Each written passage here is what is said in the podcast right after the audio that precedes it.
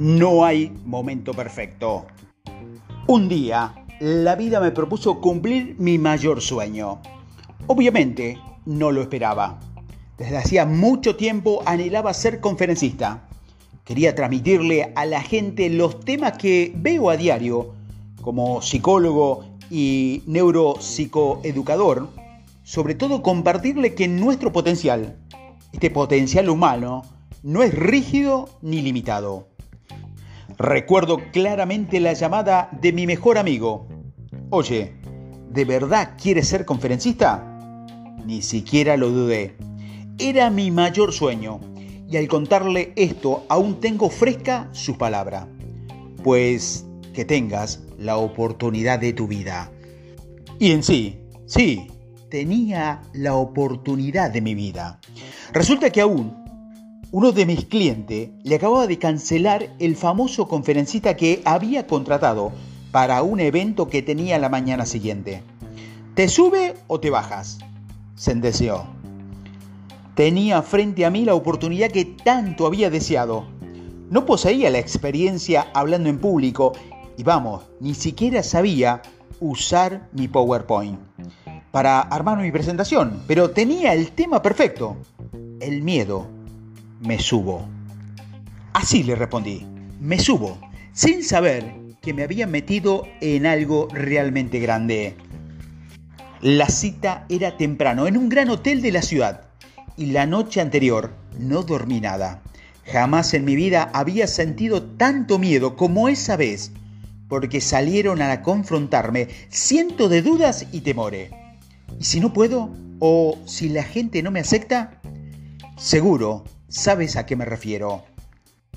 Total, que llegó el día y me presenté en el salón de la conferencia. Para las pruebas de sonido y en mi desconocimiento y emoción, había olvidado preguntarle a mi amigo para cuántas personas iba a ser la charla. Cuando vi el escenario entendí la magnitud del reto que tenía enfrente. En mi cabeza había imaginado una audiencia de 30 a 50 personas, pero en realidad había más de 4.000 personas. El evento era para una importante empresa de venta multinivel. En ese escenario se había presentado a artistas y expertos de renombre. Más que sorprendido, te juro que casi estaba en shock. Y encima ni siquiera sabía utilizar el control para cambiar las diapositivas. Mientras me ponían los micrófonos y observaba el escenario, lo único que pensaba es, súbete y hazlo. Todo iba a salir bien si lo hacías desde el corazón. Y ahí estaba la respuesta. En ese instante me di cuenta de que solo necesitaba huevos para hacerlo. No había otra forma. Podía quedarme en mi zona de confort y esperar un momento mejor. O podía creer en mí y lanzarme al ruedo. Me subí con todos los nervios del mundo. Obviamente, en los primeros cinco minutos tartamudeé y traía un desastre con la secuencia de las diapositivas. Pero decidí respirar, dejé de fijarme en las reacciones de la gente y la conferencia fue saliendo sola. Al final, en las secciones de preguntas y respuestas, uno de los asistentes me preguntó, ¿alguna vez has hecho algo mientras estabas muriéndote de miedo? me dio risa y le compartí esta historia, igual lo que estoy haciendo ahora contigo. Estaban sorprendidos de que nunca hubiera dado una conferencia y les dije, créanme, que hoy me subí aquí con todo el miedo del mundo. Pero me atreví a tener huevos. Había que enfrentarse a ese miedo y no dejé que me invadiera. Fui yo quien lo persiguió y no él a mí. Entre los asistentes al evento estaba el dueño de una agencia de oradores y conferencista que mi amigo había invitado para que me escuchara. Y ese día me contrató. Han pasado años desde entonces y no solo empezaron con más conferencias, sino también con programas y talleres hasta que la fecha impartió en distintos países. Gracias a esta primera experiencia comencé a vivir de mi sueño, pero principalmente pude llegar a mucha gente y contribuir a cambiar una perspectiva de cómo ven la vida.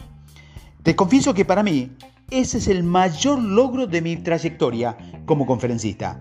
Me llena de satisfacción recibir mensajes en los que las personas me comentan sus logros o me comparten los miedos que han vencido. Ese día mi vida cambió no solo porque había dado un paso muy importante para realizar mi sueño, sino porque me di cuenta de que no basta con tener esperanza para que las cosas sucedan. Es necesario tener huevos y actuar. De esta experiencia también nacieron estos audios. Me emociona como no tienen idea de estar escuchando porque eso significa que estás dispuesto a conocer todo tu potencial a vencer las ideas y las emociones cómodas que solo te estancan y a superar el miedo a transformarte. Te propongo un reto. A lo largo de estos audios vamos a cuestionarnos por qué hay que tener más huevo que esperanza. ¿Con qué tipo de emociones queremos vivir y qué nos distingue para cumplir nuestra meta? ¿Te subes o te bajas?